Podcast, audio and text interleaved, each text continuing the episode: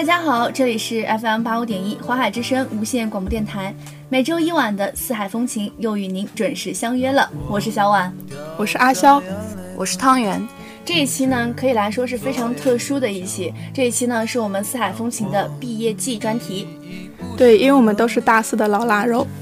在节目的开始呢，我们先给大家自我介绍一下自己，因为我们其实呃作为编导很少出现在播音台里。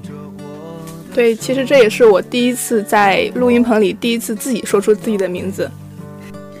对的，因为从我大一刚进台的时候，我就听我的老老台长跟我说，除了播音以外的人员不可以进入播音棚，除了录毕业季的时候。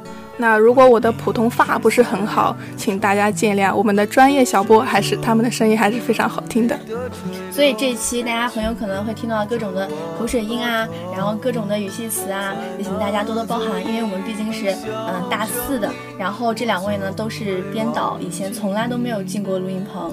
嗯，我先给大家介绍一下我们的这个汤圆学姐。汤圆学姐以前是我们四海风情的这个老编，她以前从来都没有进过录音棚。然后呢，这次是他第一次进录音棚，他以前都是在外面观望着我们，所以他这期也是非常的紧张。然后阿肖学姐呢，叫她自己来介绍吧。而我们的阿肖学姐呢，其实她负责的是影音港这个节目，但是呢，她今天来我们四海风情串门，我们也非常的欢迎。本期呢，我们四海风情的主题呢是大学四年我们都去过什么地方。其实我，呃，因为家里离得比较近，所以我大学放假里回家的次数比较多。在连云港去的地方，只有花果山、连岛。那汤圆你呢？作为一个本地人呢，其实像花果山啊、海边，我去的已经挺多了。如果，呃，其实大家外地的朋友们过来的话，其实还蛮推荐去看一下的，因为毕竟。在江苏这边平原比较多嘛，像难得有个像花果山这么高的山，还有能看看海，都是不错的选择。其实一开始我为什么要填淮海工学院这个学校啊？就是我们因为我是艺术生嘛，我们之前都是要校招，然后完了之后要对校考试的。当时呢，就我手里面摆着很多那种学校的宣传册，然后首先映入我眼帘的就是我们学校的新园。因为它那个照片是冬天的新园，因为新园上面就覆盖了一层厚厚的雪，就看起来特别的纯洁，特别的让人心神向往，所以我就填了淮海工学院这个学校。那现在你对于当初的选择有何感想呢？我大一刚进来的时候呢，是觉得，嗯，淮海工学院怎么这个样子啊什么的，然后一直抱怨抱怨抱怨抱怨到了大三，现在已经大四了，我这个抱怨的心情已经没有了，取而代之的是，终于大四了。不不，我觉得就是大四的时候再看到淮海淮海工学院这些花花草草，就觉得不管是这些地方还是人都觉得他们很可爱。对，我不知道你们有没有这样的一种心情，就是以前，嗯，连云港就是车站还在的时候啊，就是每次我们，嗯，就是坐车回淮海工学院的时候，都会看到主楼的那个尖角。我每次看到那个尖角，心里就特别的，就是兴奋，就是终于到学校了。对，终于不用再赶路了。然后我现在有时候路过像新园，还有呃化工楼前面那些荷花池的时候，我都会停下来拍照，因为就有一种感觉，马上我就不再属于这个地方了，然后这些景色也不再属于我了。嗯其实我们大三下学期的时候有帮那个大四的学长学姐录毕业季嘛，那个时候我就会觉得啊，毕业季就是感觉是一个分离的季节，然后又特别的伤感。那个时候我就在想，如果我大四的时候我会不会哭啊，会不会流泪啊，会不会难过啊？然后这样的心情一直持续到了大四上学期，就。真的要面对，你知道了，下学期你们就会分离，就就觉得结果来的就是不那么突然，你就会觉得就心里就已经释怀了，因为你们跟你跟这些人、这些景、这些物已经存在了四年，一起相处了四年的时光，好像也够了。对，其实像我在大一的时候，也为当时的大四的学长学姐录过毕业季。其实像他们，呃，大四的时候，其实他们像播音啊、播编导，已经有两年时间没有在一起坐在一起了。所以他们其实遇到的时候，其实大家都很开心。然后聊起来的时候，那种呃留留恋呀、不舍呀，都可以看在眼里。当时我还在想，说我什么时候会录毕业季呢？结果时间其实现在就已经坐在这里了。我已经坐在这里了。嗯。然后我们这期的主题呢是大学四年我们都去过什么地方？那首先呢，我们就开始从我们的连云港开始聊起吧。呃，首先提到连云港呢，我想大家肯定第一个想到的就是花果山。对花果山，我和我的舍友去过一趟，然后就是和台里的这些小伙伴，我们一起去过一趟。其实我觉得我们大四这一届玩的真的挺好的，但其实可能汤圆因为他自己呃学业繁重，然后又自己特别有上进心。你知道汤圆你在我们心目中有一个外号，你知道叫什么吗？叫考证小王子。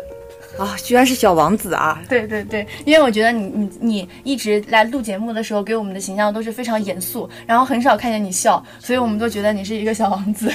哦，原来是这样，我一直都不知道呢。嗯，然后再继续说回我们的那个花果山，嗯，一般有亲戚朋友，就是听说我在连云港嘛，就会来说啊，顺道去看一下连云港，我都会说连云港有什么好玩的。其实猴子他们还好啊，我觉得上次我们我还记得我们上次去花果山的时候，还买了黄瓜喂那些小猴子吃。我们是买的是那个，就是连云港当时盛产的那个，就是专门给孩子吃的那个果，就是想长得像葫芦一样，然后里面就是人参果的。我也不知道叫什么，反正就猴子特别喜欢吃。对，然后我有一个妹妹，她就特别讨厌小猴子啊。其实我觉得猴子还挺好玩的。其实我觉得猴子还是挺可爱的一种生物了。嗯，因为相比较那些动物园里的猴子，花果山的猴子呢就显得非常的有灵性。对你如果到山上去的话，你给他们一些吃的，有的时候他们那些小猴子会因为抢吃的而打架。嗯，我记得我第一次去花果山的时候，呃，好像就是跟小伙伴们一起去的。对，那是你第一次去吗？嗯，就是之前我们还去过一次啊啊，对，然后那个时候就是爬到了那个，呃，就是那个水帘洞嘛。当时那个水帘洞，它就是，呃，真的看到有水下来。然后后来会有彩虹。对对，沿着那个地方去，然后发现哦是自来水，就非常的尴尬。因为我一开始以为花果山水帘洞什么，呃，水帘洞洞天嘛，就一直在那个电视剧里面看过这个景嘛。是《西游记》吗？对对，是《西游记》。但其实，呃，花果山的水量没有电视剧里那么大，然后你可以轻松的穿过去，会进到一个洞窟里面。不过那个洞窟里面的空气不是很清新，所以你要做好一定的心理准备。嗯，其实，嗯，有可能花果山并不是像我们心里所面所想的那样那么的好看，那么的多山多水，那么多小猴子。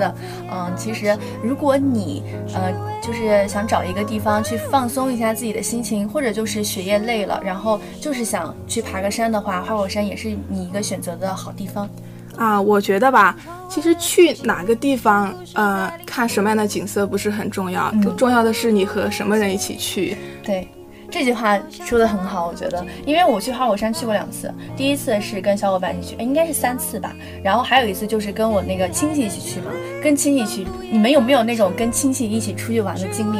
我就觉得跟亲戚一起出去玩特别无聊。呃，看你和什么样的亲戚一起吧。可如果说你和你的七大姑八大姨一起出去的话，可能，呃，路上的内容就会有点无聊。哎，如果给你们两个选择，第一个呢是自己出去玩，第二个呢是跟你的。朋友一起出去玩，我想和我的男朋友一起出去玩。那你有男朋友吗？没有。那我们现在给阿肖征个婚。啊，说到男朋友这个问题，我发现最近身边的小朋小伙伴们脱单的真的特别多。对，其实像我们宿舍女生一共六个人，嗯，在大四之前呢，其实宿舍里只有两个人有男朋友。结果到了大四之后呢，突然大家都有了男朋友，搞得我们这种单身狗在宿舍真的很没有地位。其实我觉得，嗯，如果室友脱单了的话，其实。作为她的室友，我会觉得比较烦，因为你知道，她跟她男朋友如果是那种感情还不错的话，肯定每天晚上都要语音。没错，每天晚上都在我的上铺和男朋友煲电话粥。我们宿舍是有一个这样不成文的规定的，就是十一点以后不准说话。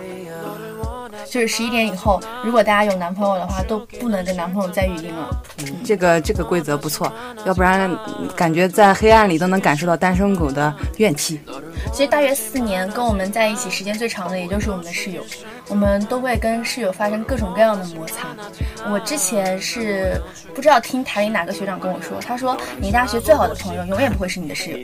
其实天南海北的人聚在一起，然后他们的世界观、还有人生观、价值观肯定会有差别，聚在一起难免会有摩擦。对，而且还有各种生活习惯，所以我就很羡慕那些。其实我们寝室的关系也不是那么不融洽了，也是蛮融洽的，只不过有的时候会发生一些小摩擦嘛。比如说像我就。我我的睡睡眠质量就特别不好，如果有光有声音，我都睡不着的那种。所以我就，嗯，然后但但是我的室友他就非常喜欢熬夜嘛，特别是那种因为艺术学院，他就会赶作业嘛，一直到学期末，他就会一直赶作业。而且我那个室友他就是其他时间不做，就等到呃就是交作业后期的时候才开始做，他就难免要开灯熬夜。这个时候我就会非常的难受。但是我为了解决这个问题，我就给自己买了耳塞，买了眼罩。然后我以前的耳朵我觉得戴耳机的刚刚好，你知道吗？现在就被耳塞撑得越来越大。那说到我们宿舍呢，我们宿舍在最近的这一年，因为要考研，所以说关系还算挺和谐的。像我们宿舍呢，其实每个人看剧啊口味都不大一样。像有的人就喜欢看那种国产婆媳剧啊，还有人喜欢看日剧啊，还有人喜欢看动漫。经常，呃，一打开门就看不同的人电脑上开着不同的东西，其实也蛮其乐融融的。其实呢，室友作为我们大学四年里面最亲近的人，因为你生病的时候，你父母不在你身边，你的朋友很有可能跟你不在一个宿舍，也照顾不了你。所以说，跟室友打好关系还是比较重要的。即使你跟室友再多的再多的矛盾，嗯，再多的冲突，或者是再多的不和谐，当你们遇到危险的时候，他们也是会挺身而出来帮助你们的。所以，嗯，如果你有幸听到我们的节目的话，如果你是大一、大二或者是大三的同学，都请好好珍惜，嗯，你和室友相处的余下。大的时光，因为真的有可能一毕业之后，你们的联系就会越来越少，关系就会越来越淡。嗯，因为我觉得在这个世界上嘛，嗯，多一个朋友还是比较好的。其实你在大学里面学到的不仅仅是知识，还有这个与各种各样的人交往的这个技能。对，我就很感谢华海之声这样一个地方，让我认识了这么多可爱的朋友。这是一个大很多有想法的人聚集在一起，然后大家交流自己的感情的地方。嗯，我真的我在大学里交到最好的朋友就是华海之声的小伙伴们。这样说起来，好像跟他们没有一段时间没有见。嗯，对啊，其实像我们自从。大二、大三之后开始就不怎么在台里了。其实，嗯，大家见面的机会其实并不多。像我们在大一刚进来的时候，其实因为要学的东西很多嘛，大家几乎每周都要见几次面，其实关系真的是特别的铁。所以我也想告诉，如果有大一的学弟学妹，正是因为呃我们的工作比较忙，所以我们才能关系会这么的亲密。其实我在华海之声，我真的是觉得我付出了我自己很很很多很多的时间。像我大一刚进台，因为那个时候很忙嘛，然后完了之后我们这一届的人又很少，而且播音部又特别的，我就我想说鸡毛这个字可以吗？可以。真的是非常的琐事，非常的多。像你录实习期的作业啊，然后完了之后以后跟节目啊，还有签表。那个时候我们我我有跟那个音乐在歌唱嘛，然后完了之后，呃，我那次就是没有去，然后我们的规定就是，即使你没有去，你也要。回去把这个音频下下来听一遍，听一遍之后，然后找当时的编导和播音一个一个给你签字。那个时候我的呃老编是王伟学长，嗯，就是那个瘦瘦的那个学长。然后当时我大一，然后什么都不懂，然后就给他打电话，我说喂学长你在哪？然后我这期要跟节目，下午就要交表，我现在可以去找你签个字吗？那个时候我真的觉得自己就是特别很傻，特别把事儿当事儿，我就觉得如果不签我就会怎么样。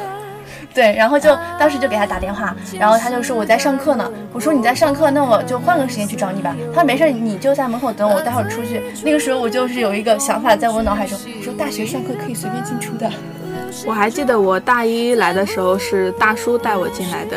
那是一个下雨天，然后我们在五楼的一个教室，大叔那时候在考我，就问我对各个节目组的感想。后来我觉得这个主楼的构造特别奇怪，然后拐来拐去才走到了五零七这个地方。五零七其实真的挺偏的，因为它在五楼最里面的一间教室。但是我觉得我大学四年来的最多的地方，不是五零七就是十三楼。对，还有我们的十三楼，我们在那里一起煮火锅，然后过生日，真的是留下了特别多的回忆。对我，我大学四年应该就按理来说四个生日嘛，现在已经过了三个，我两个都是在十三楼过的。我真的很喜欢十三楼那个地方，但是现在就是，嗯，我以前说我的十三楼，我的十三楼，但是现在十三楼真的不是我的了，就是其实还真的是蛮伤感的，因为就是，嗯，我大四一开始就是。呃，知道自己就是不，因为已经换完届了嘛，然后就知道自己已经不能长期的在待在十三楼看书啊、写字啊什么的，当时心里真的是很伤感，非常难受，就觉得自己要离开自己家一样。对，不光是华海之声这个地方，你在学校里和一些学弟学妹擦肩而过的时候，他们会说一些很有趣，但是和你毫不相关的事情。我觉得自己就是最最伤心的时候是什么？是你来五楼，然后里面有坐过人，但是一个人都不认识你。所以我就拼命的刷自己的存在感。以前以前会觉得刷自己存在感非常有意思，现在就觉得无所谓了。没事，就像就像我们刚才会提到大叔一样，我觉得我们的后人也会有一天会提到我们。嗯，我是特别，我是一个特别喜欢翻东西的人嘛。就我之前一个人在台里面的时候，我就会去翻台里的音频啊，台里的磁带啊，台里的照片啊什么的。我就嗯会翻到就以前我不认识的那些人的照片，就是他们在吃饭的时候啊，就非常露出非常开心的笑脸啊什么的。然后我就回想了我在淮海之声吃的每一顿的饭，就是我们聚餐的时候嘛。像大一的聚餐我没有去。大一的聚餐我没有去，我应该是在外面有事。记记得你还跟我说你们是去海边烧烤，我们去烧烤，对。然后那一次我还没有去，但是我也无所谓啊，因为那个时候跟你们还不熟嘛。啊，那对我来说，混入咱们这个小团体，我记不太清楚是从什么时候开始的了。我觉得好像是从中秋节那一次我们吃饭开始的。其实我这个人记性真的是不太好，但是就是跟一些人的关系，就是莫名其妙的就熟起来了。我记得我大学认识的，就是进淮海之声认识的第一个女孩子，是以前就是，嗯，她她是没有过实习期的。一个女孩子，就胖胖的一个女孩子，还然后还是以前加入过社联，然后后来好像就是嗯，因为某种关系，然后就没有进入淮海之声，然后再认识的就是潇潇。对，我还记得有一次录节目的时候，在电梯里是我们三个人，然后你和潇潇，你们俩聊得很开心，然后我就觉得我在旁边很尴尬，在角落里。嗯，但是还好，因为时间可以让一切都呃变成。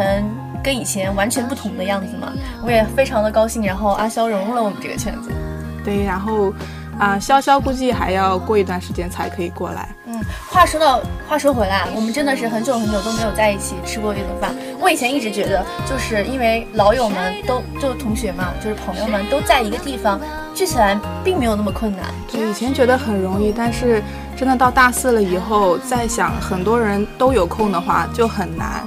不是今天你不在，就是明天我不在。对，找到一个大家都有空的时间，其实非常困难的。但是你仔细想一想，我们聚在一起吃饭的次数，真的是十个手都十个手指头都可以数过来的那种。其实大学还是一个非常自由、非常美好的地方。不管你以后是去工作还是去搞考研，再也没有这样的地方让你去随心所欲的交朋友，然后去吃喝玩乐。对阿潇说的很对，其实，在大学里，更多的大呃，更多像学弟学妹们要勇于去尝试一些新的东西，毕竟到社会上你就很难有这些试错的机会了。对，你要善于表现自己，不会像以前那样会有人来督促你，来挖掘你，你要自己让别人发现你。好了，下面呢，我们就进入一段音乐，然后音乐过后呢，继续开始我们的四海风情特别节目。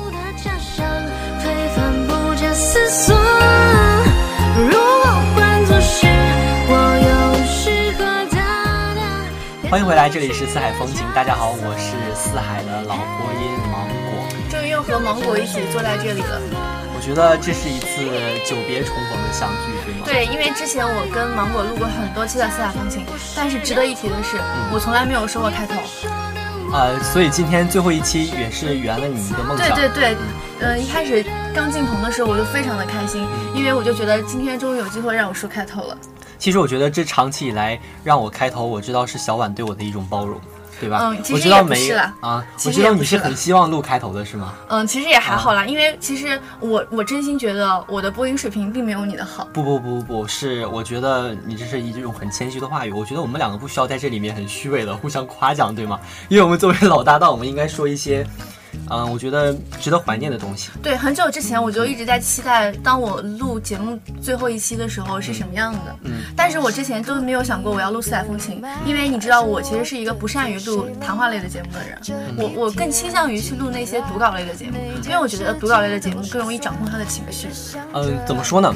呃，上周的时候，应该是上周的时候，我在呃，我来录了临港的毕业季，但是当时只有我一个老播，是和一个大一的小播一起录的。对，因为你知道酸奶他不在学校嘛，现在。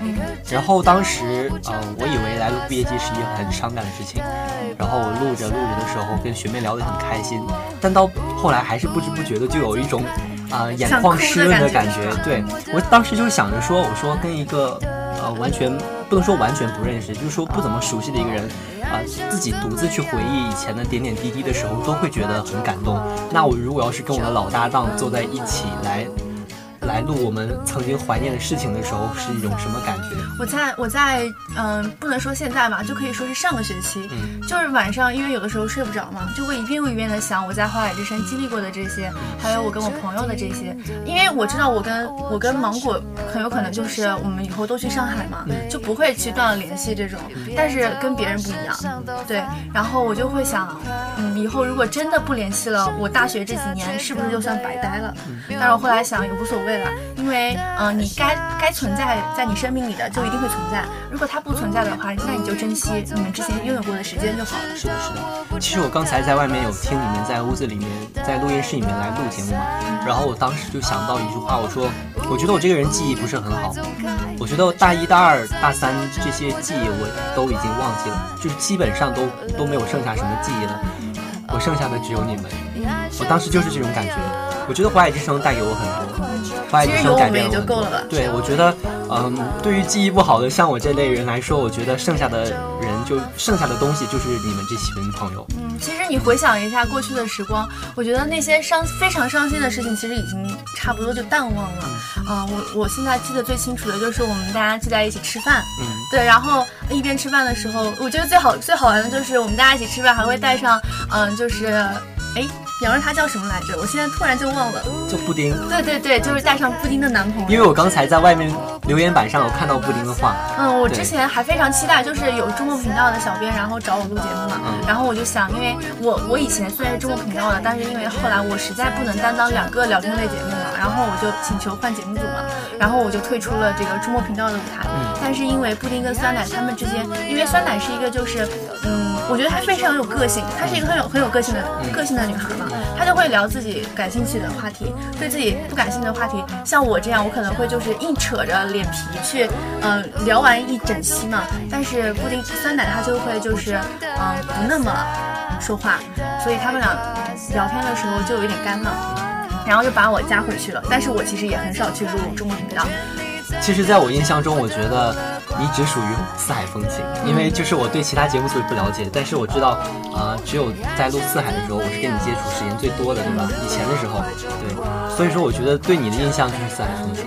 其实刚才，嗯，其实其实就是我大一刚进来的时候，我真的是对你的印象不是特别深刻，嗯就觉得你就是一个瘦瘦弱弱，然后不怎么说话的小男生，嗯。就站在那里。就因为我们平时说话就是大家一起围成一圈嘛，然后听实习期作业啊，或者是第一次进棚作业啊这种，嗯、我就你就是一直都是被夸奖的那种，你知道吗？我是被夸奖的，对你一直都是被夸奖的那种，然后嗯、呃就是当时是倩倩学姐嘛，嗯。就会说，嗯、你录的有多好啊，有什么进步啊什么的，然后我就是那种，就是他们说我录新闻录了像星湖，然后聊天又聊的就是语气词很多那种嘛，因为我之前的搭档是浩哥，对，是王浩，对我我跟王浩第一次录的节目也是四海风情，然后聊的也是花果山。原来原来那个王浩也还有录过四海风情，对对对，我之前就是我电脑以前一直保存着我呃实习期，还有就是呃我在台里面录过的每一期的音频，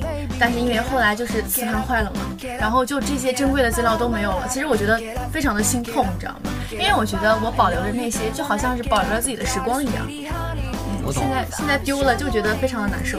嗯，我以前电脑也出过一次硬盘故障，所以说以前录的那些东西都没有了。不过后来有在到台台里面发现一些原本的记录，嗯、但是也没有拷回去。我想说，呃，既然丢了就丢了吧，但那些东西应该还不会永远的，反正早晚都有一天会丢，对吗？对对早晚一天都会消失，但我觉得那段记忆还是还是会有留下的。我就希望以后也会有那种好事的小波，就像我一样，就是翻阅以对前对对前人们的对对对，其实那都是我们的黑历史了。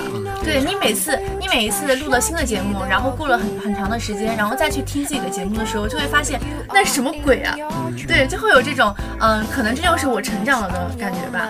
其实说到大一、大二，我觉得，嗯、印象对我来说最深刻的就是那个时候的实习期，嗯对吧？我刚才有在外面听到你们已经开始聊了实习期的事情，但但是其实我觉得还是觉得能勾起我很多的怀念。我觉得作为一个怀生人来说，不管每一个人印象最深刻的，我觉得都是他的实习期了。我当时的实习期两次作业都是那个，嗯、就是那个穿着白衬衫，然后长得非常像那人叫什么来着？我又忘了。什么？就是四爷。嗯，对我每我两次作业都是四爷给我推的机器，当时我就觉得四爷一定是台里最帅的人了吧？嗯，我记得你那个时候很迷四爷的。对对对，就很超喜欢他，因为首先第一点，四爷长得真的很帅，嗯真的很帅，而且就是他就很符合那种我对大学男生的向往，你知道吗？就就是有一种偶像衫剧里面白马对对，就很王子的样子很干净的样子。然后就是他每次看到我都会嗯、呃打招呼啊什么的，而且四爷笑起来很好看。对，帮我推了两次机器，这是我特别特别感动的。我觉得要说到推机器这个事情，我还要感谢一个人，就是我的师傅大雄。嗯我觉得那个时候实习期里面，那个时候首先是作为播音也要学机器嘛，嗯那个时候机器还不怎么会用，然后其他人可能又因为时间很忙，那个时候你知道实习期的时候大家录作业都很赶，我每次录作业都是早上六点钟起来。对，要不就是晚上在这边一直排队排到实在是没有办法，宿舍要关门了才可以回去。那个时候我就特别感谢大雄能帮我推机器，然后又能教我怎么使用机器啊，然后怎么坐在录音棚里面来播音啊。我觉得他教会我蛮多的东西。其实大雄学长在我心中一直都是那种学长的形象，嗯就是他就会教你很多东西。对对对对像之前我们不是有那种要求，就是让你找新闻的背景音乐嘛，然后当时我就怕我作业不合格，因为真的倩倩我觉得姐老你那个是骂我，，我觉得你大一大二的时候好像对自己的压力很大。对，就觉得就觉得自己什么都不是，你知道吗？就觉得自己就是好像是我们中最差的那个人，你知道吗并没有这样因为真的，我当时录录什么作业的时候，真的是有被骂哭过，你知道吗？我不记得了，真的是有被骂哭过为什么骂得当时眼泪就流下来了说到这个时候，我觉得你现在眼泪好像要真的，因。为因为我觉得那个那个时候，因为有那个时候，就是因为我一开始都是很想退台的，你知道吗？嗯就真的压力大到我想退台，因为我觉得自己真的很差。然后是嗯。大叔，嗯那个时候我我录新闻的时候一直跟大叔一起搭档嘛，我有一次就问他，非常认真的问他，我说大叔我真的很差吗？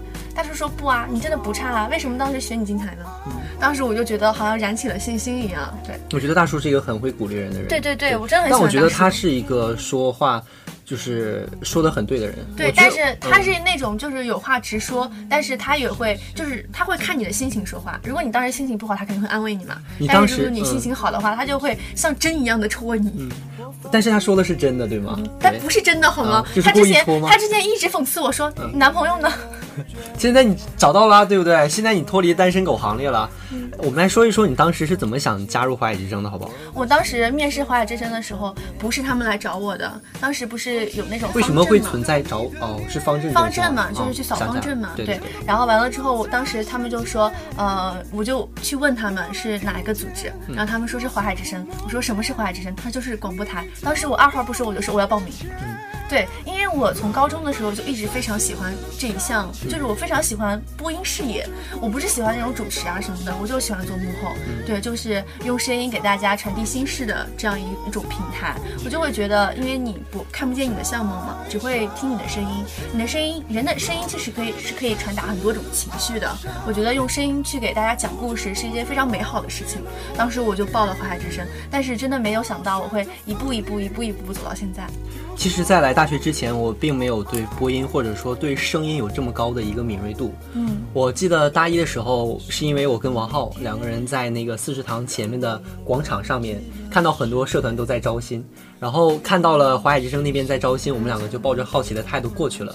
当时忘记是哪一个人给了我们报名表，然后跟我们介绍广播站，我和王浩就说抱着试一试的态度就填了这个表格，然后结果就一轮过了以后又过了二轮，然后最终留了下来。我当时有问尚宇这个问题，对就是小峰学长，我当时问他，啊、我说你为什么要加华海之声？嗯他说只有华海之声留下了他。所以说，所以是我们就是不管怎么样吧，我觉得不管是机缘巧合，还是说呃关于兴趣爱好，我觉得能走到这边来，然后能最终留下来。我说的最终是一直留到现在的这种最终，对我觉得都是嗯、怎么说都是因为华海其实我觉得我们很了。其实我们我觉得华海之声真的非常了不起，因为它有足够的魅力，让这么多人一直留在这里。我觉得我特别喜欢华海之声的一点就是说，我觉得我在华海之声除了交到很多好的朋友以外，我觉得是我在这边真的学到了很多东西。对，华海之声也磨砺了我很多个性。我觉得华海之声是我大学生活中，如果说生活的话，能占到百分之七十的这样的一个成分存在。因为我觉得，呃，不管是大学里面录节目，还是说主持来说，我觉得都是华海之声给了我机会。嗯从华海之声那个时候尝试着给我第一次机会，然后到后来渐渐的，呃，每一次机会我都是从华海之声这边得到的。所以说我特别感谢华海之声能成就了。呃成能造就了今天的我，对对成为了现在的我。嗯，因为淮海之声怎么说，就是你经常、经常、经常来的这样一个地方，我就觉得它真的像家一样。我们一直说淮海之声，我们的理念是我们是一个家，我们都是家人。嗯，一开始我会我会觉得这可能就是一种把戏吧，到后来我就会发现真的有这种感觉。这种家的感觉不只是局限于我们同届的人，嗯虽然说可能跟隔一届的人有一种稍微生疏一点点的感觉，对，但是我觉得。当你处在这个环境当中，来到了这个五零级的时候，五零七，对五零七的时候，你会发现，觉得这个屋子里的人都在冲你笑，对。对吗？就感觉他们非常的和蔼，不认识，但是大家都会冲你笑，对你就会，你会觉得气氛虽然很尴尬，但是大家脸上都在带着微笑的。对，但我觉得很遗憾的一件事情就是，我突然想到了，就是我们录音棚后面挂着的这张照片上面没有我，没有你，对对对，因为当时有事情嘛，对，很遗憾，没没关系啦，因为毕竟我没有合照嘛，是吧？你在意的也是我们而已，是不是？然后我刚才在外面。等你们录节目的时候，我有看那些留言板，嗯然后我看到一个大三的学妹，我就不说名字了。嗯一个大三的学妹说：“老学姐来这边，好久没有来这边了，然后很想念台里。”我当时就想说，那我这个大四的老学长还没有说老学姐什么这种老的称呼，他就敢称自己是老学姐。当然我知道他是一种什么样的心态，因为我那个时候大三也是这样的感觉。然后我想着，当时我也有说过这样的话。那个时候我就在想说，大四的学长学姐们来到台里，看到我当时。自称老学长的时候是一种什么感觉？对，应该就是我现在这种状态。我大一大二的时候，每次来台里面，大一的时候其实，嗯。还有很多那种大二大三的学长们嘛，当时也是不认识他们。但是我大二的时候就感觉华海之声像是一个我们的舞台，你知道吗？就是每次来这的时候，发现都是自己的小伙伴在这儿，就算不是播音的，也是也是编导的，大家关系都很亲亲密。等到我大三的时候，就发现很多以前的同伴都已经不来台里了，因为我大三的时候还留在台里任职。嗯，我觉得你为华海之声付出了很比我多很多的多。但是我觉得我不后悔，我很开心，我留在这里。嗯嗯，因为十三楼那个。地方我真的很喜欢，虽然它很可所以你就是要第二遍跟我唠叨说十三楼不再属于你，对吗？哦不不不，我不会这样说的，因为呃，一个时代过去了，对我就是这样觉得。我觉得小婉就是说，嗯，十三楼是属于广播站的，不是属于你的，对吧？也不是属于我们每一个人的。嗯，怎么说？它属于广播站，那一届又一届就是这样换来换去的。嗯，当你走了，又有新的人来，所以说就是你当时来的时候，也有也有新的人走。就是一届又一届，它属于广播站，它永远会在那边，但是是你走了，所以说这个东西，呃，不能说你失去了它，而是说，嗯，你离开了它。嗯，对吧？但是这份回忆，我觉得是永远都不会忘记的。对，那个东西，那个地方，就是属于未来的人了。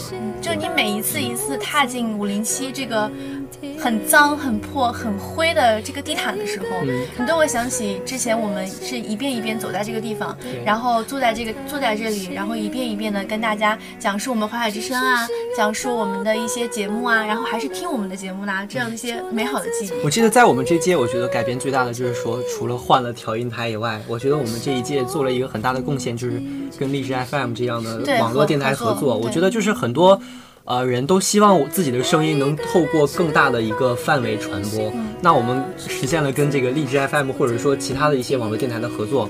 然后扩大了我们这样的一个受众率、受受众面对，我觉得是非常好的。然后有的时候我觉得，就是回忆已经不局限在于台里的这台机器上面了。就是我有的时候，我因为我我在我我是一个非常就是想展现自己的这样一个人，我就会会在各种的平台上面有上传自己的节目嘛。我有自己的网易云音乐的电台，然后之前我闲的时候也有上传喜马拉雅，就是花海之声的那个嘛。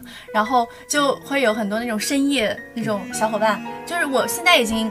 说实话，我已经两个学期没有录节目了，没有更新我的网易云音乐电台了。但是，但是我昨天晚上睡觉的时候，就有有就是有一个小就小朋友吧，我也不知道是有问你，听我说是有问你，小婉姐姐啊，什么什么就是星座什么不是不是不是，他是这样说的，他呃前一天给我留言说很喜欢你的节目，然后第二天跟我留言说，嗯，每次都要听你的节目才能睡着，我就觉得特别的暖心，你知道吗？我有。不止一遍跟你说过，我说我有把你的节目推销给我的爸爸和我的朋友，对吧？我有。我觉得你推销给你爸爸真的是 非常的好玩，对对对吗？对对，好玩是吗？对对。其实其实我爸爸不仅听你的节目，我爸爸是就是因为我也喜欢上了听电台节目，然后他有去荔枝上面专门翻我们台里的这些节目，然后对，然后一开始是只是因为好奇我录成什么样子，后来渐渐的就开始听其他的节目，然后后来我有推荐给。他把你的节目推荐给他，那就现在每天晚上，我不管他是作为一个作为一个安眠曲一样的这样存在，还是说。啊，是喜欢，但是他每天都有去听，我觉得这是一件非常好的现象。就是我也给我爸妈，然后听我的节目嘛。就我之前录的那个《愿有人陪你颠沛流离》，我精挑细选，选了一个我觉得最好听的一期，然后就把。我没有戴耳机，你知道我是公放的。然后我妈躺在我旁边，我就说妈，给你听一下我节目。然后我妈睡着了。就是我当时第一次听的时候，我不就是说嘛，我觉得像是一个伴你入眠的这样一个很暖心的节目。但是其实我觉得，呃，从卢思浩的文字来说，再加上你的声音和你找的这些伴奏，我觉得都特别棒。我一直都是觉得这个节目做的非常好。谢谢。我那天做影音港的时候，影音港的毕业季的时候，我有跟那个学妹说，我说我觉得小婉学姐给你们带了一个好头，就是说。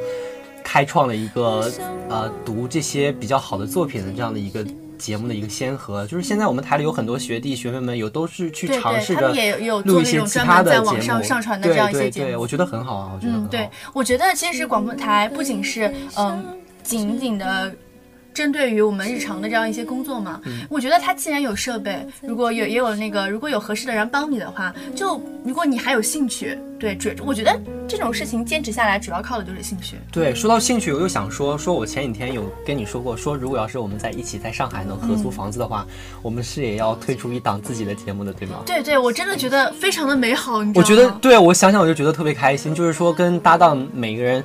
首先，这是你做你想做的事情；其次是你想说，如果这个节目真的能，呃，比较。让人感兴趣的话，会有听众来跟你互动的这种感觉也是非常好的。对，我就觉得，就是因为我们两个人都比较喜欢这这样的事情嘛。如果晚上的时候，就是如果兴起，就可以突然来一场这样，就不管是直播也好，还是录播也好，对，就说出跟大家说自己的心里话嘛。对，就算你是感到非常难过的时候，向大家分享自己这样的心情，也是非常好的一件事情。对，我觉得就是做你喜欢的事情就很开心，对吧？其实你以后从事的工作不一定是你最喜欢的。嗯，对的。而且就是，即使是你一开始从事你最喜欢的工作，但后来你也可以，你也可能会因为什么事情来工作，对，做变成了一种其他的事情。对，就我之前听长辈跟我说，千万不要把你最喜欢的事情当做你的职业，因为会渐渐的讨厌它。对对，就像你不能把你最喜欢的歌当成你的闹钟铃声一样。对对对，还有空间的背景音乐。其实我觉得对我来说，嗯，我们这届人，我觉得是我们。就是很亲密的这样一个小团体，然后对我印象来说最深刻的就是我们那一次集体去爬花果山。哦，就上次我们聊的那个。哦，你刚才有聊过是吗？我们刚刚有聊过花果山。然后我们当时是几个人一起去的，我觉得那一天我拍了很多，我到现在还好像是七八个吧，还很喜欢的照片。那次应该是我们集体最多的一次外出活动。对，就是大家都凑到一起。对，那天还是雾霾，我记得，就我还给大家准备了口罩。对，我记得你准备口罩，但我记得好像后来说爬到一半的时候天气就放晴了，然后变得很热。对对对，因为山顶嘛。嗯嗯，然后当时我记得他上雨吧，小峰学长他当时就躺在石头上拍一张照片，我觉得特别有意思，是吗？对对对，因为他好像当时身体不舒服，但是还是跟我们一起坚持走完了全程嘛。其实其实我觉得我们今天聊了这么多，都一直在畅谈说我们以前对以前的怀回忆，对吧？但我们今天的主题还是说要。说一下大学你们去过哪些地方？那你除了在连云港去过花果山那我先说吧，好不好？还有去过什么？就我五一的时候就去过南京，然后我去参加了那个南京的咪豆音乐节。当时我是跟我男朋友，就是前两天的事情。对对对，就是我跟我男朋友一起去的。那是我跟我男朋友第一次去，真的是很讨厌。我觉得录节目的时候也有人在秀恩爱，真的很讨厌。不是，你要记住接下来我说的。嗯，我为什么要去咪豆音乐节？因为我喜欢赵雷嘛。当时是有赵雷。我觉得熟悉小婉的观众、听众朋友们都应该知道小婉喜欢雷子。雷子。嗯，对。然后完了之后，嗯，我们是去参加的咪豆音乐节。然后赵雷他是第二个，倒数第二个出场了，你知道吧？安排的时间是七点。他是倒数第二个，可是压轴表演。不是，压轴是最后一个。嗯，最后一个叫大轴，倒数第二个叫压轴。哦，长知识了吧？对，所以说雷子是压轴的。对，压雷压轴的雷子。然后完了之后，主办方给他安排的时间是七点。然后我我知道雷子他可能是一个非常在乎自己音乐效果的一个人，一定要把调音做到最好。所以他调了很拖了半小时，七点半就一直在调音吗？半个小时。对对，七点半。然后这个时候我们大家底下人都在各种叫喊嘛，骚动。对，各种骚动，因为你知道，因为当时的天气是下着小雨的，然后在场的人非常非常多，就是肩挨着肩都。都做不了。就你觉得是下雨天听音乐节比较比较有氛围，还是说天气放晴的那种日子比较有感觉？我喜欢晴天，嗯，我这个人非常喜欢还是因为下雨天不方便，对吗？对对对。而且夏天有人给人一种比较压抑的感觉。嗯，你继续听我说完。好，真的。然后我我我我作为一个非常喜欢赵雷的人，这个时候我真的是心情非常的焦躁，你知道吗？而且我觉得这个时候主持人那个时候这两个主持人就出来跟我们安慰嘛，说什么赵雷还在给大家准备音乐啊，这个时候什么什么。当时我就非常体会主持人的心情，因为底下有人就在在他在底下叫喊嘛，说滚下去，滚下去。不是吧？这样严重？我觉得这很没素质啊。对，真的很没素质。但是当时那个心情你是知道的。然后雷子出场的时候，他是满面的倦容，就非常的疲惫。当时我就想说，是不是生病了这样？然后他整首整整场就是呃表演嘛，唱了大概七八首歌吧，基本上都是大家合唱，你知道吧？因为我觉得呃，其实我知道作为。歌手，或者是作为一个独立音乐人，你可能会非常的疲惫什么的，但是演出还是你的，是不是？你不能够就是，呃，我觉得你你可以给观众合唱，但是你不能就是一整场下来大概一个小时都是让大家合唱，我觉得那样就感觉我是来感受气氛的，并不是来听你的。所以说，你觉得这一次的音乐节并不是特别满意？对，而且我觉得就是，嗯，我真的这次音乐节对我。对我来说，就降低了我对音乐节的印象。就我就就想说，我再也不去音乐节了。也不至于这样吧，我觉得你还是有收获的。就是说，你第一次跟你的男朋友一起听一场音乐节，我觉得也是很浪漫的一件事情。嗯，但是嗯，其实还好啦。就我印象最深的就是最开心的，就是我跟台里小伙伴一起去扬州的那个云上音乐节，也是看雷子，你知道吗？当时也是非常出了是一个好天气。嗯，是个好天气，出了紧急的状况。当时就是呃主音乐场停电了，然后就要集体搬到呃副音乐场去。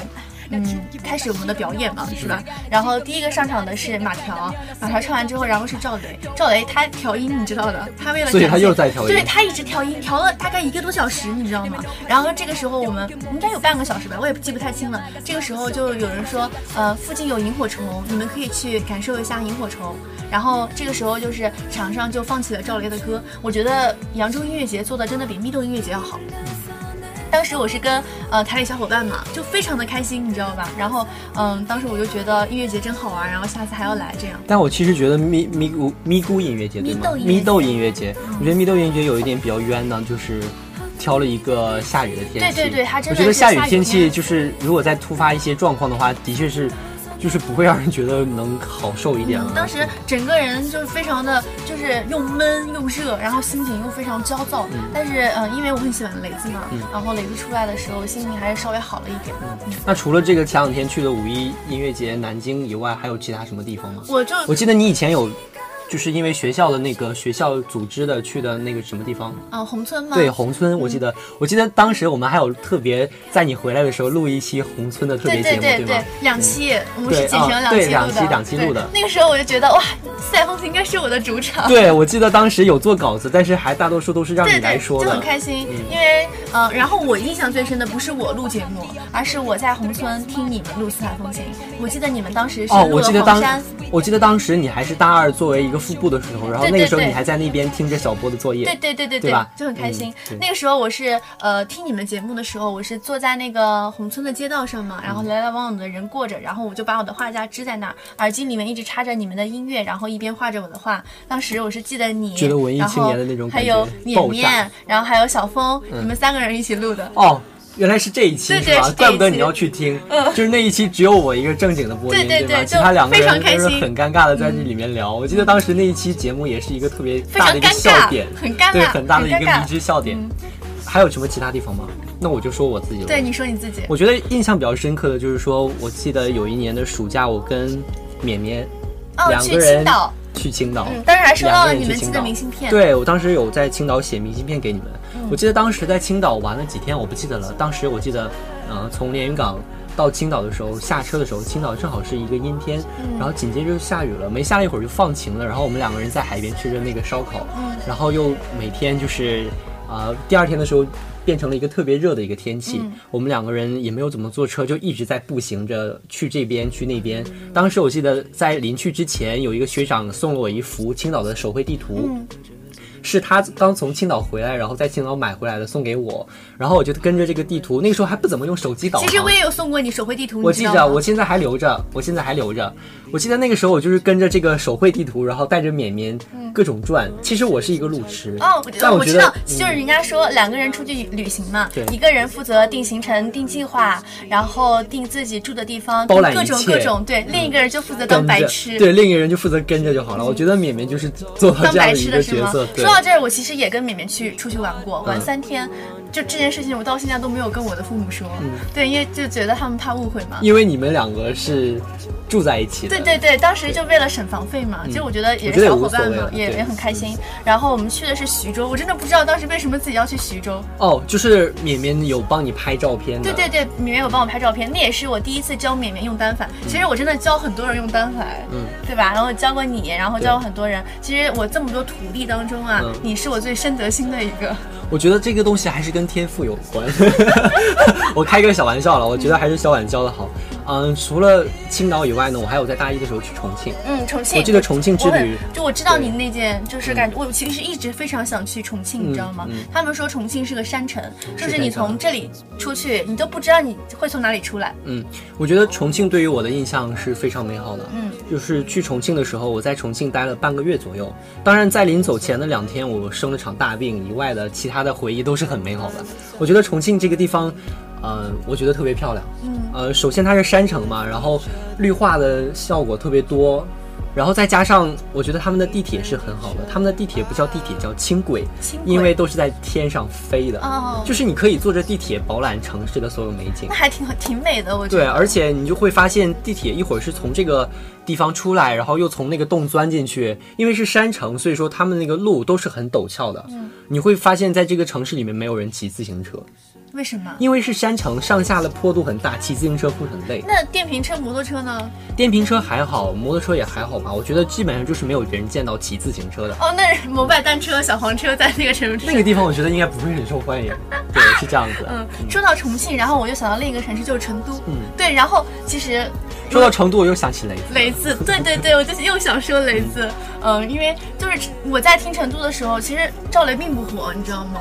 后来赵雷上了那个《我是歌手》，然后成都就火了，变成那种我不想说它烂大街，烂大街，就可以说它流行。嗯，可以。对，真的是非常流行的一首歌。然后我里面最印象最深的一句歌词就是，呃，陪我在小就是成都的街头走一走。对，然后我就特别想去成都去小酒馆，你知道吗？我之前有幻想过自己的。毕业旅行，嗯，对，然后我就一直想说，我因为我毕业旅行想跟，就我一开始没有认识我男朋友之前，我是想跟你们一起去的，对，然后某些忘恩负义的人要说出一些忘恩负义的话语，但是现在我没有想过我自己要毕业旅行，你知道吗？因为我觉得现在工作压力很大，我有那个毕业旅行的时间，我不如趁早的收拾好自己，充实好自己，然后去找工作。我觉得有一天早晚会后悔的。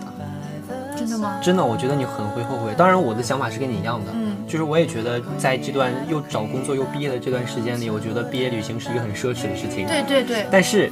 如果有一天，当你工作稳定了，或者说等你工作两年以后，你回忆起你的大学生活的时候，你一定会后悔，说你当时没有去走一场毕业旅行。我我记得小鹿学姐他们就有去过毕业旅行嘛，当时她是跟小鹿学姐、酱酱还有彭子清他们那那一伙人，我也很羡慕他们的友情，你知道吗？就我觉得他们玩的也很好，就是而且现在就一直在联系那种，他们也会一起出去拍照片啊，一起出去吃饭，一起去喝酒。我觉得他们非常喜欢喝酒。对，然后他们毕业旅行的时候，好像是去的是丽江还是内蒙古啊？我记得好像他们拍了很美的照片，对，很美的照片，就是像镜子一样那个镜湖。然后回来的时候，好像还记得带了酸奶。所以，所以如果你要是出去旅行的话，你觉得拍照是一件必要的事情吗？嗯，其实我这个人，呃，非常喜欢拍照片，因为我觉得在那个地方留下自己最美的样子，是对于我以后的回忆。有的人说旅行就是旅给自己看的，就是说。呃，感受心灵的这种寂静，然后说，呃，享受这种生活的慢动作的这种感觉。其实我会觉得他们是扯淡，你知道吗？但是我觉得作为一个记忆力不好的人来说，我觉得旅行我一定要留下点什么，能让我留下的就是这些美丽的照片，对能让我回忆就是。像我这种记忆不好的人，如果没有那些照片，我很有可能都忘了自己以前做过什么。对的，对的。所以说，我觉得旅行是要留下一些很好看的照片，当然就是丑的照片也无所谓，重要的是回忆。对对对，但是我现在就非常想，就是我之前有去那个西塘，你知道吧？我是跟我室友一起去的，然后我室友他是一个不怎么拍照片的人，然后我当时拍的照片全部都是一些呃风景啊，或者是小猫小狗啊，或者是就是当地的一些人文。我就没有留下自己的照片，当时我就把这些我拍的照片发到朋友圈上的时候，我爸妈就说怎么没有你的照片啊？我们想看看你，不想看你拍的东西。嗯当时我就觉得，可能我留下的这些照片不仅仅是给我看的，也不是给那些朋友看的，而是给我父母看的。嗯，就就是总有一个，总有一些人，或者说那么一个人想去看你的照片，对对有你的照片，对吧？，像我就有一次，就是无意中打开我爸手机嘛，然后就发现他微信的那个相册的背景是我的照片，当时我就觉得非常感动，因为我跟我爸真的很少聊天嘛，然后嗯、最近也一些因为一些事情也非常就是吵闹，就是不堪，就是、就是也不那么交交心了，你知道吧？但是对，但是就是看到这些照片的时候，我就会觉得心里顿生暖流，你知道吗？我知道说到这些话的时候，总有这样的一个转折，吗？对对对对，我发现你非常懂我，我？是的，是的。其实有一次，我觉得，嗯，让我印象还很深刻的就是我和你两个人去连岛的那一次，嗯记得吗？嗯那是一个很晴很晴的一个天气，天气非常然后当时我们回来的时候，身上就被晒伤了，对吧？当时我整个脸红到别人不想看我。嗯，然后我那个脖子黑了一个星期才下去，对吗？对然后当时我记得在连岛的时候，我们拿着自拍杆，两个人转着圈的录那个拍照片对，转着圈的录视频，我觉得是特别好的。然后到现在我还留着那些我们两个在那边搞怪的一些照片，我觉得有我。我不是呃发了空间嘛，嗯然后我男朋友后来翻我空间的时候就说这是谁啊？嗯他就觉得嗯关系亲密到不可思议嘛。我也觉得就是我大学还是蛮开心的，因为遇到的都是一群跟我差不多的人，就是。俗话说得好，就是物以类聚，人以群分嘛。嗯就很庆幸我一路上碰到的人都是跟我很像的人，都是跟我可以成为朋友的人，或者是我可以找到跟他们做朋友的那个点。我觉得这一期我们录的时间已经很长了。对的，可以说是有史以来最长的一期。对，我觉得这一期节目，嗯，意义在于不是说它作为一个播出去的一个节目，而是作为一个我们留下的回忆，对吧？对于我们的一个回忆。然后这也是我们录的最后一期的大学里面的四海风情了。对的。我知道《四海风情》，你知道《四海风情》是我最喜欢的一档节目。我知道我知道对，我觉得《四海风情》锻炼了我的口才能力，然后锻炼了我很多呃随机应变的能力，等等等等。所以说我特别喜欢这档节目。那我就问你最后一个问题，嗯，你觉得大学里面，呃，你有没有改变过什么，或者说就是你有没有学到什么？我觉得我学到的不仅是在淮海之声学到的，就整个大学阶段，我觉得我学到的东西非常多。因为以前我是一个就是，嗯、可以说是非常就是性格非常尖锐的一个人，嗯我不愿意就是就是很讨厌就很讨厌就是去带着目的去交朋友这种感觉，我很喜欢自然而然的那种感觉？就我可能在以前，就是我高中的时候，大家都说啊，你以后一定可以混得很好，一定可以交到很多朋友。就我也我也觉得我是那种人，但是现在大学之后，我就很讨厌，就是特意的去交朋友。嗯，我不会带着就是呃我要跟他交朋友的这种心态去跟他交朋友。我觉得大学是一个特别锻炼人的这样的一个地方。四年当中，你肯定会从一个什么样的状态，经历了什么，变成一个什么样的状态。我觉得小婉刚才说出了我的一种共同的感觉。嗯我大一的时候是一个很喜欢交新朋友的人，在路上见到，嗯，见到熟悉的人，我就会主动去打打招招呼。我那个时候的想法是这样的，我觉得我打招呼说随便说一句话，我也不会浪费什么，我会让他觉得开心，我也会觉得开心。但后来变成了一种什么状态呢？就是现在我觉得我懒得去打招呼，对，甚至是去懒得去结交新的朋友。我不懂这是一种好的状态还是一种坏的状态，但我觉得这是我的一种改变。嗯。就是说，我觉得我不要去迎合别人，我只做我自己开心的事情，。我觉得人生很短暂，为什么要为了一些目的性，然后去接近某些人？而且那个时候的想法就是说，能多交一个朋友就多一条路的这种成人式的感觉。对但我现在觉得朋友就那么几个，真心的就够了。对，其实父母更喜欢我们带着什么样的心态呢？就是多一种朋友多种路的感觉。我觉得那是成人世界的想法。虽然说我们毕业了，我们是以一个成人的身份去迎接新的生活，要工作，要面对职场的种种复杂的环境，但我觉觉得，如果你要是能保持大学的这种愉悦的心情，对这种纯真的心态，我觉得你会做一个很正能量、很开心的人。对，其实我也想，嗯，就是以后走上社会之后，我也不会像那么功利性。嗯，对，就是做自己最好。其实当啊录毕业季的最后一期这一期来到的时候，我觉得。没有想象的那么复杂，嗯，就是我以前大三或者说大二的时候，坐在外面看学长学姐们录节目、录毕业季的时候，在里面哭成哭成鬼，哭成狗，哭成鬼。对，我觉得那时候我有点能理解，但我没有那么能理解他们说为什么要这样的怀念，这么的惆怅。然后当你坐在这边的时候，你会发现，其实这种感觉还是很汹涌的。对，就是那种。啊，你幻想着曾经很多美好的回忆，然后你现在马上即将失去他们，也不能说直接失去他们，是即将不再拥有他们，就告别。对，就是一种离别。你会想着说，把马上大学生活结束，马上这些朋友不能随叫随到的这种状态，啊，再继续下去的时候，你会觉得很感伤，然后你会觉得很很很怀念。其实你心里想一想，迟早要告别的，你知道吗？对，因为有些人在你身边，他就一直在你身边；有些人不在你身边，他就已经不在了。我觉得大学中，啊，我觉得大学是一个很让人值得怀念的地方。我觉得大学是我人生到现在为止，我觉得是最美好的回忆。嗯，其实我我是一个就是，呃，一开始可能会非常难过，但是到最后的时候就不会那么难过的一个人。像我初中还有高中毕业的时候，我都没有哭。我觉得，呃，能留在你身边的，他就会留在你身边。不能跟你保持联系的，他就不会主动去联系你，这都无所谓的。而且我是一个就是不会主动去联系的一个人。对，我看出来了。嗯，对，这两天对吧？啊，我以为你消失了呢。其实，但是有需要帮忙的时候，其实我觉得朋友就是一种存在，就是你可能一个月或者是十天半个月都不说话，但是有需要的时候，他就一定在你身边。嗯，对。但我觉得有一定的因素存在，也是因为你找到了一个。嗯，对吧？找到一个能陪你每天聊天，然后能一直陪伴在你身边的人，我觉得这也是一件非常好的事情。其实谈恋爱真的是，如果你跟你喜欢的人谈恋爱，真的是非常嗯幸福的一件事情。对，很幸福，我觉得。其实我在此也祝我的朋友们都可以找到自己心里想要的幸福。然后呢，我也希望小婉能一直跟她的男朋友幸福下去。谢谢。其实我们最后一期节目已经录了很长时间了，就像刚才说的，这不是一档节目，对对吧？这是一个我们的回忆录，对，这是我们的一个回忆录。其实我们今天的主题是说，呃，告诉大家我们大学都去过哪里，然后介绍这些地方。但是实际上我们也没有达到我们的目的。对，但是我觉得这期节目录的还是非常的酣畅淋漓。嗯，对，而且其实说，呃，介绍节目，呃，介绍地方，嗯，我们去的这些地方，相信有很多其他伙伴也有去过，或者说以前或者今后也会有。呃，播音或者编导去录这些地方，去做这样的一个节目，告诉大家。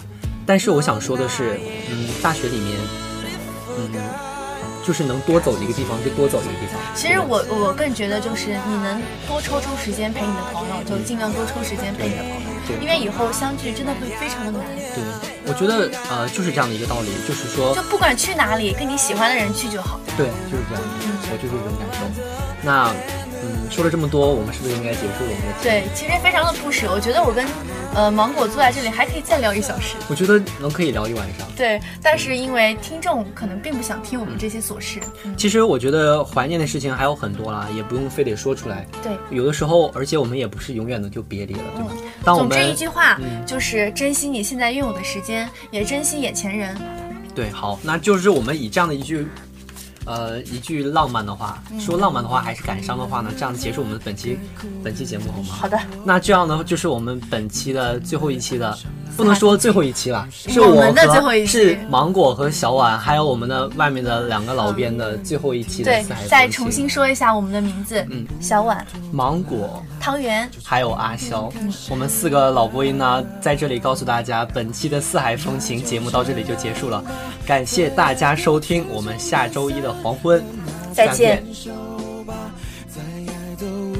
挣扎，不要再问我怎舍得拱手让他，你走吧，到了记得。